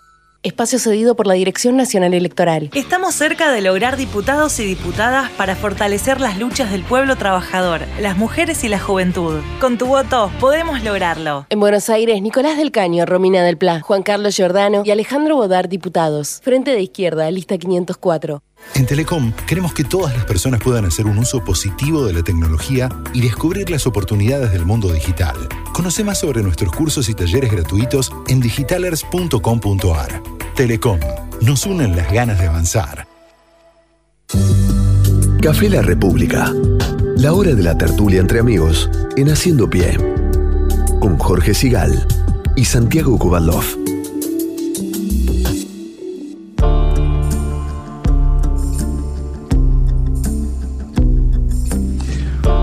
Bueno, y aquí estamos, Santiago.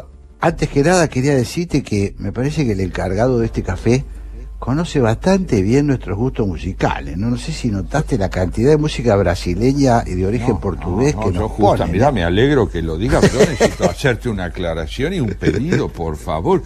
Mira, vos, vos sabés que yo soy un hombre eh, de cierta edad, entonces la próxima vez que me traigas a Gal Costa y me Sí. cante meu Brasil brasileiro, terra de samba e pandeiro, servime una caipirinha. Claro, Servime una caipirinha, não me claro, deixes, tá. porque eu morro de saudade. recordemos, recordemos que el señor Santiago Kovadelov este, pasó buena parte de su vida juvenil en Brasil. Él es argentino, pero argentino brasileiro, ¿eh? Exactamente. Y vos viste lo que es la voz de esa muchacha cantando Ah, un tema bueno. tan antiguo, tan tradicional, infundiéndole esa frescura que solo Bellísima, Costa. bellísima, Eh, bellísima. eh, Bueno, muy- ah, una, una coincidencia más con Santiago es que yo no soy brasileño, no, soy argentino brasileño, pero bueno, desde muy joven eh, me gustó mucho la música del Brasil, me gusta mucho Brasil, me gustan sus costumbres, me encanta Brasil. Y Y Gal también Costa- sos muy portugués. sí, también me gusta mucho Portugal. Es una, una maravillosa coincidencia con Santiago porque, porque bueno, tenemos, tenemos ahí un, un mar de afinidades, ¿no? Y sin duda, y sin duda. Y volviendo a lo que planteábamos, te quería preguntar, ¿no? Porque creo que es interesante compartirlo con nuestros oyentes. ¿Qué, qué diferencia establecerías vos entre ética y moral como para que podamos luego volcarnos sobre el escenario político y ver cómo operan una y otra? ¿Qué es para vos lo ético? ¿Qué es lo moral? ¿Y cuál es su incidencia en lo político de ambas? Bueno, yo creo que la ética es, eh, son los valores, eh, los valores eh, eh, in- intransferibles de, un- de una persona, ¿no?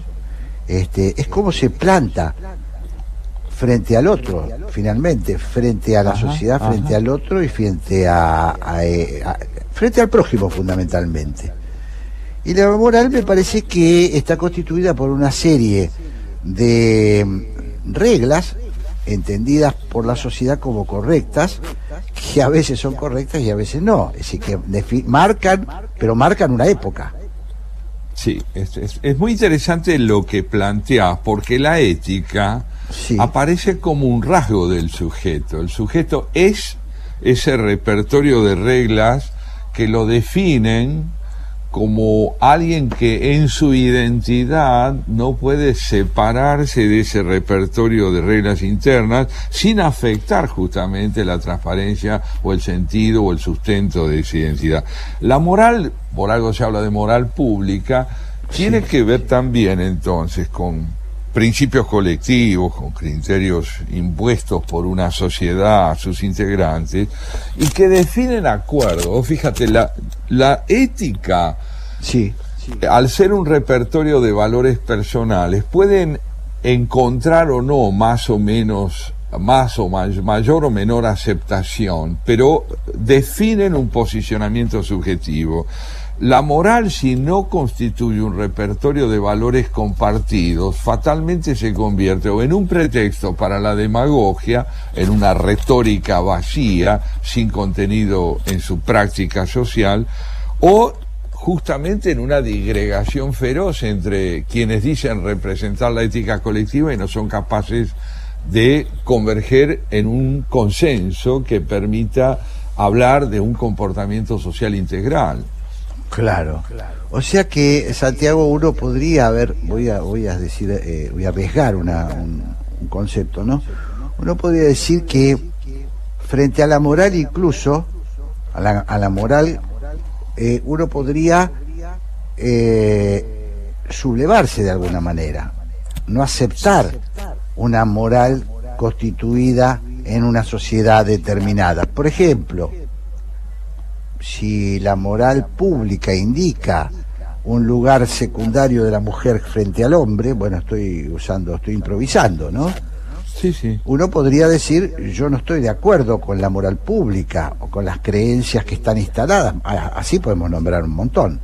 En cambio, la ética es un- una actitud frente a la especie, es una actitud frente a lo humano, ¿o no? Es, es un posicionamiento personal, ¿no es cierto? Por ejemplo, la ética socrática lo obliga a Sócrates ante quienes lo juzgan y finalmente le imponen el suicidio eh, a través de, de- de la cicuta.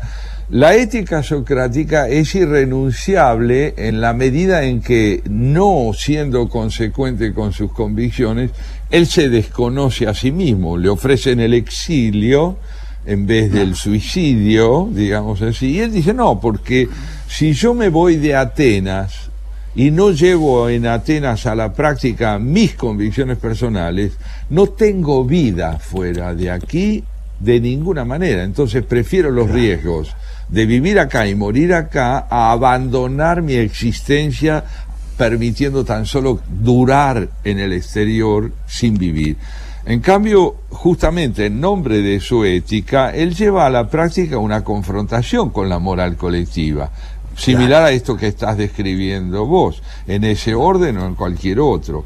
Ahora, también es cierto que el nuestro es un país donde justamente la disputa por la representación de la moral social todavía está muy alejada de lo que podemos llamar esa convergencia en valores patrimoniales compartidos, en lo que podemos llamar un bien común. Y creo que justamente eh, cuando vos conversabas en- con Joaquín de la Torre, Joaquín señalaba, y también lo hacía Joaquín Sánchez Mariño, los dos señalaban la necesidad de conciliaciones indispensables entre quienes dicen representar una ética válida, subjetiva y personal, en el marco de una moral pública.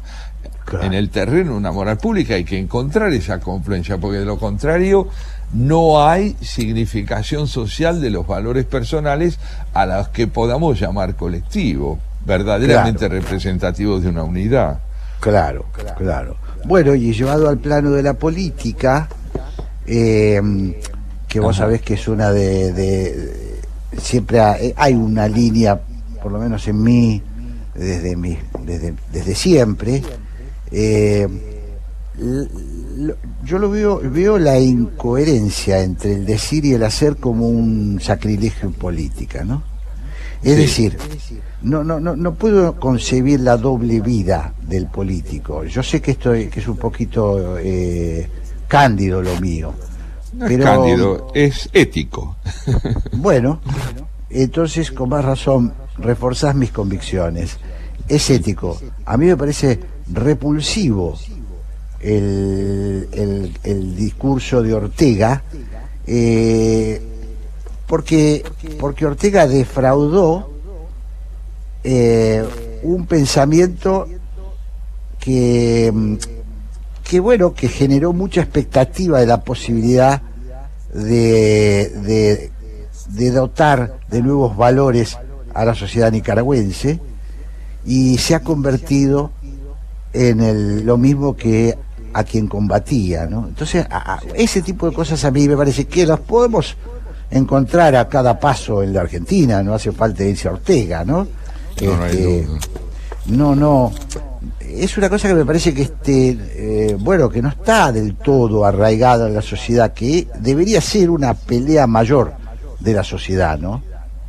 Es- está, estás planteando uno de los grandes desafíos que enfrenta sin duda alguna la democracia en su acepción más rica, en su acepción republicana, y me parece importantísimo tenerlo en cuenta. ¿Por qué?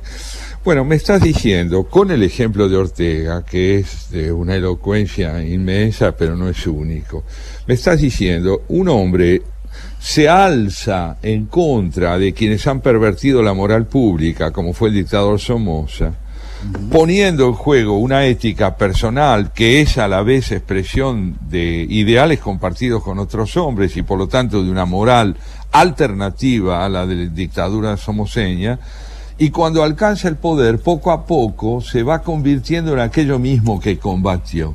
Es decir, en la expresión de la victoria del derrotado.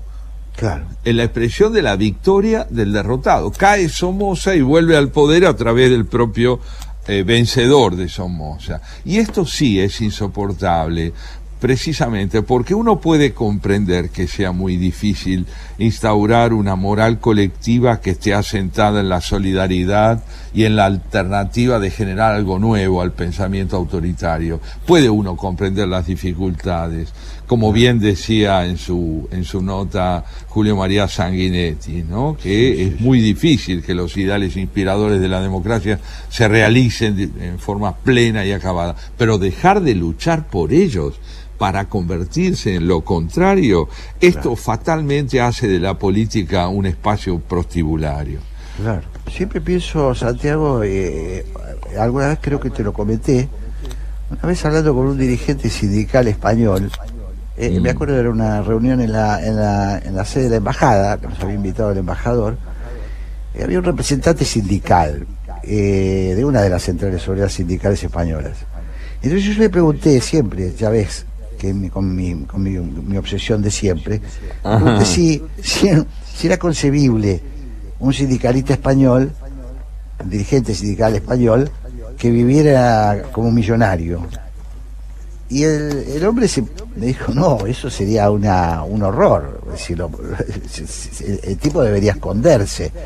Eh, nosotros hemos aceptado que, por ejemplo, a los dirigentes sindicales sean potentados eso, esto que decís, hemos aceptado, digamos, mientras no nos rebelemos contra la idea de que quien representa a un trabajador deje en sentido estricto de serlo, porque ha pasado del esfuerzo de ganarse la vida y sostener su dignidad en ese esfuerzo a la explotación de quienes lo hacen mediante un presunto liderazgo éticamente sostenible, quienes, quienes no nos rebelemos contra esto, pues estamos trabajando contra nuestros ideales democráticos.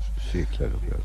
No, no, no, está garantizada la victoria contra el delito. Lo que está garantizado es que el esfuerzo por combatirlo le infunde dignidad moral a la acción ética personal, a las convicciones y a los valores de, cada uno de nosotros. Por eso el drama de la política contemporánea es en el sostenimiento de las democracias. Creo yo que en buena medida, por lo que vamos conversando, se podría caracterizar de este modo. Hay democracias que combaten por la supervivencia de sus propios principios morales, ¿eh? que están esencialmente orientados hacia el progreso con equidad. Y hay democracias que enmascaradas en una retórica perversa, hablan de aquello que no practican para poder afianzar precisamente lo contrario de lo que debería ser este ideal de justicia social tan indispensable principalmente en países como el nuestro. ¿no? Claro, claro. Eh, a mí me resulta inconcebible que alguien tenga buenas ideas y, mm, y, practique lo contrario en su, en su ámbito personal, ¿no? Eh, eh, realmente lo siento y no, no, no me considero purista. Eh, yo creo que los políticos tienen que tener buenos medios, que, que me parece infantil aquella cosa de que siempre se habla de que no ganen o de que, bueno, este, si, si, si, así como gana un gerente de, un, de, un, de una empresa, un político que ocupa un cargo importante tiene que ganar para dirigir, para estar tranquilo. Pero, por supuesto. Eh, pero de ahí a, la, al acostumbramiento a que la función pública este, o, los cargos de representación son este, fuentes de enriquecimiento y me sigue pareciendo, me sigue chocando muchísimo, me parece una cosa de, deleznable y que si no la superamos va a ser difícil cambiar las reglas de juego de este país, ¿no? Ah, tal cual, y con esto volvemos a, lo de Joaquín de la Torre, cuando él refiriéndose a la oposición, ya no al oficialismo. ¿no? O sea, a su fuerza, ¿no? Claro, a su propia fuerza, a, lo que él representa. Él se sitúa éticamente ante una demanda de moral exigida a su propia fuerza, al reclamarle ideas nuevas, ideas que él mismo dice que él tiene que generar, capacidad, digamos, de que la letra chica de los programas políticos sea capaz de mostrar caminos que permitan afianzar la confianza general por el modo como se procede, que no es solo el de la eficacia, es justamente el de la moral. O sea, mientras no haya conciliación entre moral y eficacia, la eficacia puede estar al servicio de las peores cosas. y La, la moral termina por ser puramente vacía y hueca, ¿no? Claro, claro. Eh, vos sabés que justamente por esto me parecía que podía ser propicio ante la cercanía de las elecciones tan decisivas del 14 eh, de noviembre y, de lo que estamos hablando y lo que hemos oído y leído hoy, quería leerte y leerles a los oyentes un poema que escribí hace ya unos años y que desgraciadamente no ha perdido vigencia. Mira lo que te digo. Desgraciadamente no ha perdido vigencia, porque a veces uno aspiraría como escritor a que ciertas cosas que ha pensado dejen de tener vigencia. Una vez yo titulé, en hace de esto casi 40 años, titulé un libro mío, Argentina, Oscuro País. y, algo que me duele es que ese título siga teniendo vigencia. Este, y el poema que quiero leerles se llama Flor de verano, fin del país. Dice así, Inquietante lección de los jazmines. Cuanto más agonizan, más perfuman. Doblados sobre el tallo, yendo del blanco luz al blanco macilento, caen y se pudren mientras perfuman sin tregua el cuarto en que aún resisto. Las calles ordenadas por el miedo, están sembradas de jazmines. Los errores, los encierros, la deriva ciudadana, poblados de jazmines. En el país nadie sabe terminar como esas flores. Imposible hacer que la vergüenza exhale suavidades o que brote más que sombra del engaño. Los jazmines acusan, su aroma muerde las migajas del honor, o cambiamos el país o abolimos el verano. Qué lindo, qué, doloroso.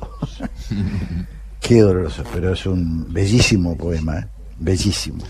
Claro, y esta, esta disyuntiva, ¿no? Que nos devuelva nuestro tema, la relación entre ética y moral. Si los valores personales no van en pos de una moral colectiva que los pueda sostener y reivindicar como expresión de la conciliación entre los ideales personales y las necesidades colectivas a través del trabajo, la educación, como recordaba justamente de, la torre, la salud. Bueno, fatalmente tenemos que abolir el verano. Impresionante, impresionante. Bueno, si te parece vamos este, preparándonos, calentando los motores, este, después de este clima tan eh, tan este, intenso ¿no? que se ha generado con, tu poema, así lo siento, me ha puesto un poco melancólico, pero en un buen sentido. Eh, sí, porque nos deja pensando, ¿no? Nos deja pensando y sobre todo la introducción que vos hiciste, ¿no? Es decir, me gustaría que haya temas que queden anacrónicos, ¿no? Me gustaría ver un tema y decir, esto representó una época de mi país que, gracias a Dios, ya no, ya no es. Claro, claro. Pero Creo que fíjate vos que Alberdi sigue estando en nuestro futuro y nosotros en su pasado, en buena medida. Claro, es impresionante. Claro. Impresionante. Bueno, vamos a, escuchar algo y después recibimos a nuestra amiga y a Pablo Marmorato. Vamos, por favor.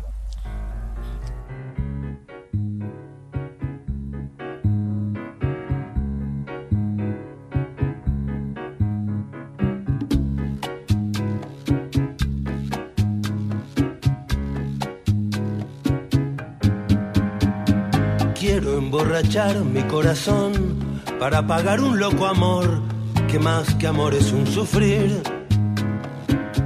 Y aquí vengo para eso, a borrar antiguos besos en los besos de otras bocas. Si su amor fue flor de un día, porque cause siempre mía esa cruel preocupación. Quiero por los dos mi copa alzar para olvidar mi obstinación y más la vuelvo a recordar. Nostalgias de escuchar su risa loca y sentir junto a mi boca como un fuego su respiración. Angustia de sentirme abandonado y pensar que otro a su lado pronto, pronto le hablará de amor. Hermano, yo no quiero rebajarme, ni pedirle, ni llorarle, ni decirle que no puedo más vivir. Desde mi triste soledad veré caer las rosas muertas de mi juventud.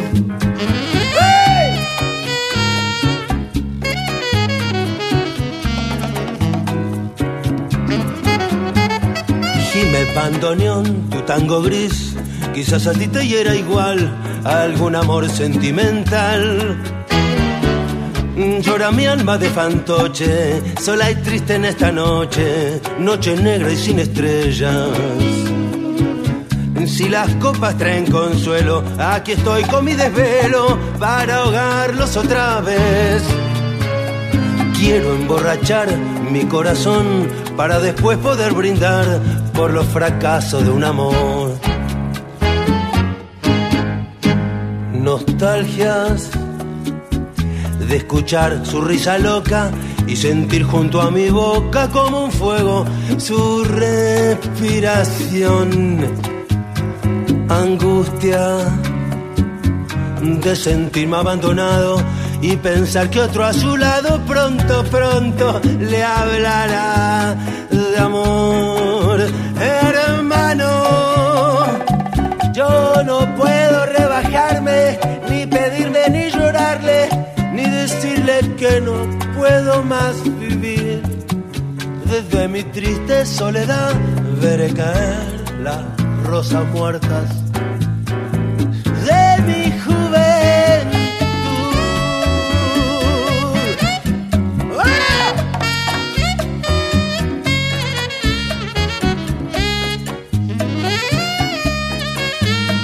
En Haciendo Pie escuchábamos a Andrés Calamaro interpretando Nostalgia. Triste soledad veré caer las rosas muertas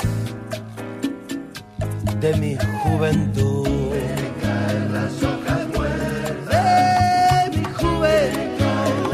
Las muertas de mi juventud. Las hojas muertas de mi juventud. Veré caer las hojas muertas. Jorge Sigal y Santiago Kovadlov en la 1110. Hola, ¿qué tal? ¿Cómo están? Soy Gustavo Mura, conductor de La Otra Mirada. Analizamos un tema desde distintas perspectivas. La otra mirada. Domingos, 15 horas. Por la 1110. En el 2021 seguimos viviendo una situación epidemiológica que requiere mantener todos los cuidados. El COVID sigue entre nosotros y resulta fundamental el compromiso de cada uno con el cumplimiento de los protocolos. Es de vital importancia que nos sigamos cuidando como hasta ahora. Usa el tapabocas en todo momento, cubriendo nariz y boca. Lávate las manos regularmente y usa alcohol en gel. Si te reunís, que sea en espacios abiertos. Mantengamos la distancia de 2 metros entre las personas.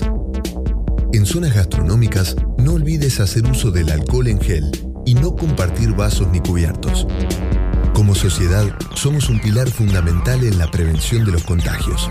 Y por eso es de vital importancia que no nos relajemos con los cuidados. Más información en www.buenosaires.gov.ar barra coronavirus. Café La República. Jorge Sigal y Santiago Kovadlov conversan en la radio pública de Buenos Aires.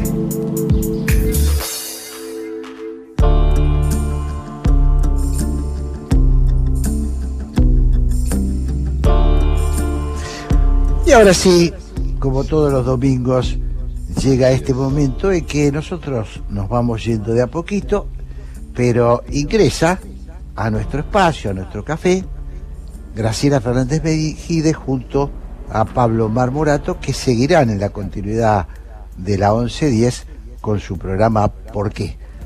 Hola Graciela, hola Pablo, bienvenidos. Hola amigos. Buenas tardes, ¿cómo están? Hola, hola a los dos, bienvenidos a esta despedida nuestra gracias. y llegada de ustedes. Este, aquí estábamos conversando con Jorge sobre un tema con el que creo que no puede menos que resultarles apasionantes también a ustedes. La relación entre ética, moral y política. ¿Qué decís, Graciela? No escuché la primera parte. Eh, eh, Digo que estábamos conversando con Jorge acerca de un tema que no puede menos que resultarte decisivo, estoy seguro, que es la relación entre ética, moral y política. Sí, sí, sí, sí, ya, ya. Y Ahora bueno, qué me- mejor que conocer tu opinión sobre estos dos conceptos y el campo de la política. Mira, yo tengo, eh, yo tengo un ejemplo, eh, que a lo mejor ya ustedes lo dieron y en ese caso, frenenme. En esta cuestión sobre todo de la ética, ¿no? Porque eh, este, Max Weber es que decía que existen dos tipos de ética, el de la, ética de la convicción y la ética de la responsabilidad, ¿no? Y yo tengo un ejemplo en una persona que sigo admirando porque creo que hizo el gran cambio en Argentina en un momento en que hacía falta, más allá de que después económicamente volviéramos a, a- a resultados que, bueno, que del 75 para acá no nos dejan, que fue Alfonsín. Yo me peleé mucho con Alfonsín cuando la, de- eh, hizo la ley, impulsó la ley de obediencia de vida. ¿Por qué? Porque yo quería que siguieran los juicios y que jugaran hasta el último orejón del tarro. Eh, después, con el tiempo y sobre todo ingresando al gobierno, no hay nada que te más realista que pasar por la situación que estás, de la cual estás eh, opinando.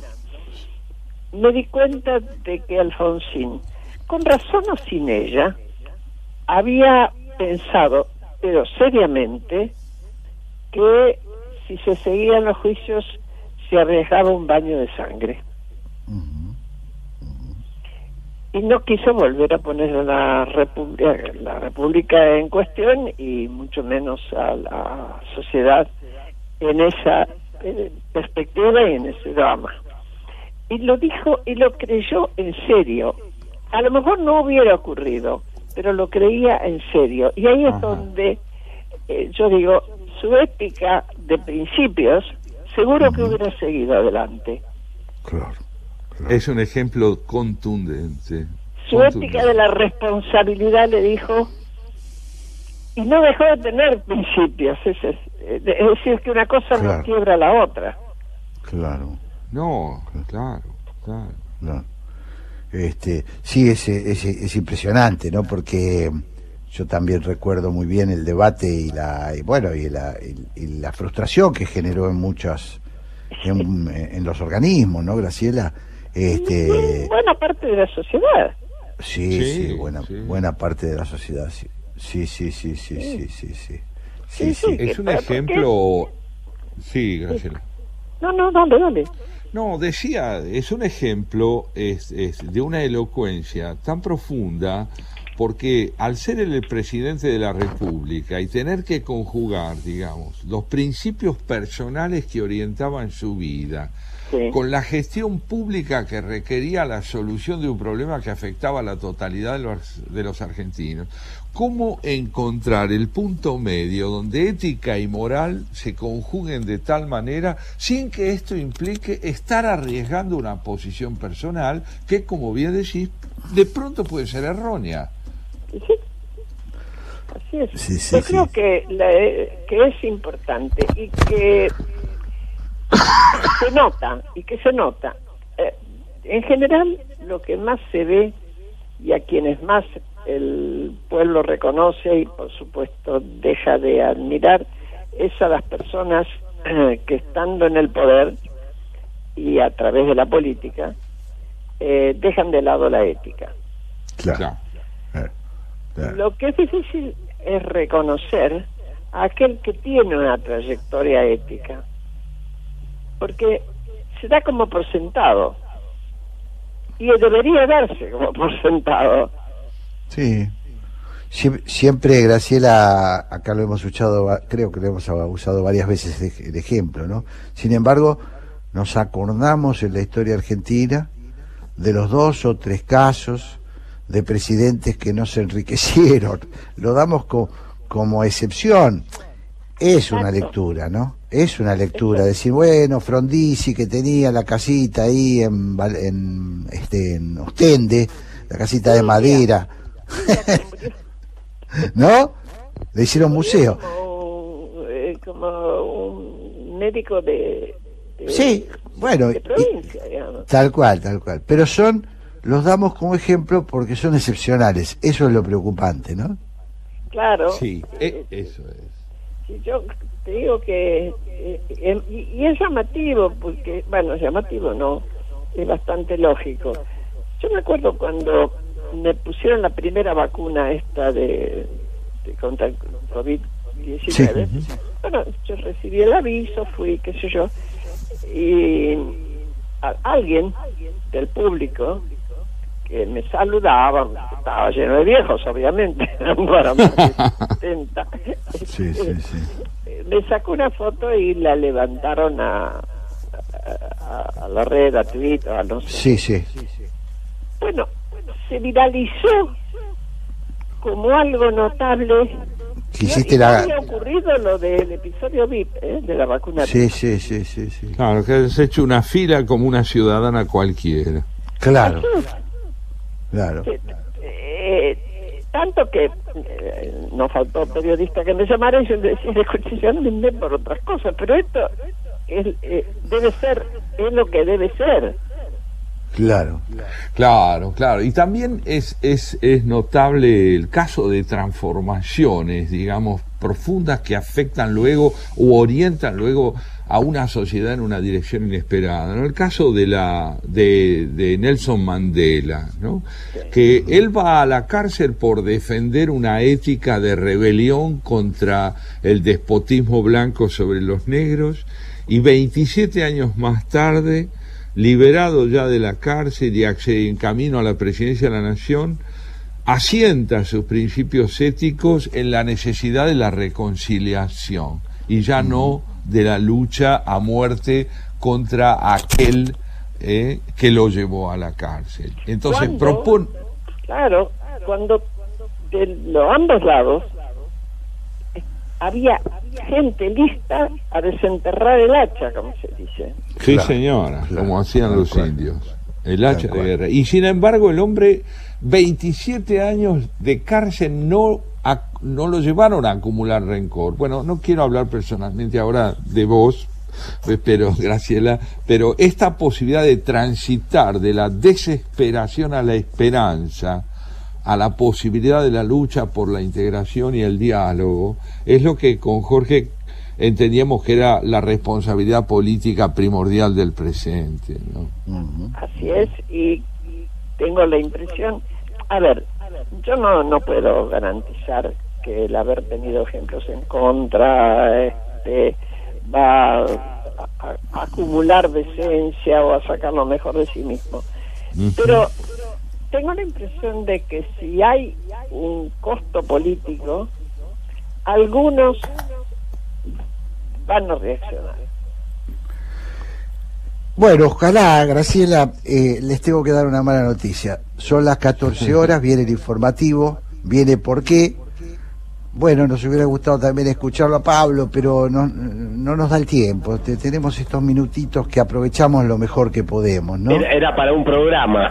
Sí, sí, claro que es para un programa. Para un especial. Pablo tiene que meterse, tiene que aprender a meterse. Sí, No, sí, no, tenés que, tenés que empujar, Pablo, tenés que empujar. Estamos, Un abrazo somos- grande a los dos. Un abrazo, y un abrazo El grande. deseo de que tengan un muy buen programa. Sí, vamos a Buen programa.